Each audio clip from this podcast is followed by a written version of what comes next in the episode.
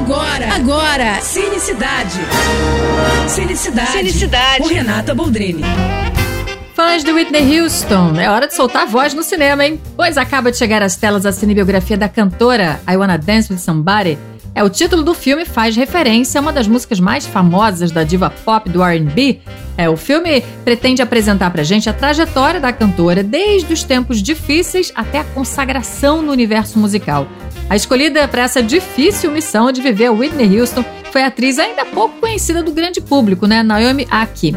Mas ao menos ela também não precisou cantar muito no filme, não, porque 95% das cenas de música foram usadas a voz original da Whitney. E quem dirige é Cassie Lemons, a mesma de um drama que eu gosto muito, inclusive, que é Harriet.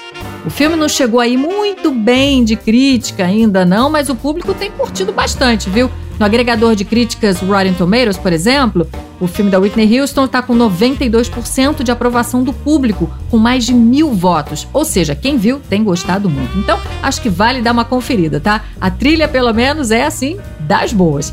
É isso. E se quiser mais dicas ou falar comigo, me segue lá no Instagram, arroba Renata Boldrini. Tô indo, mas eu volto. Sou Renata Boldrini, com as notícias do cinema.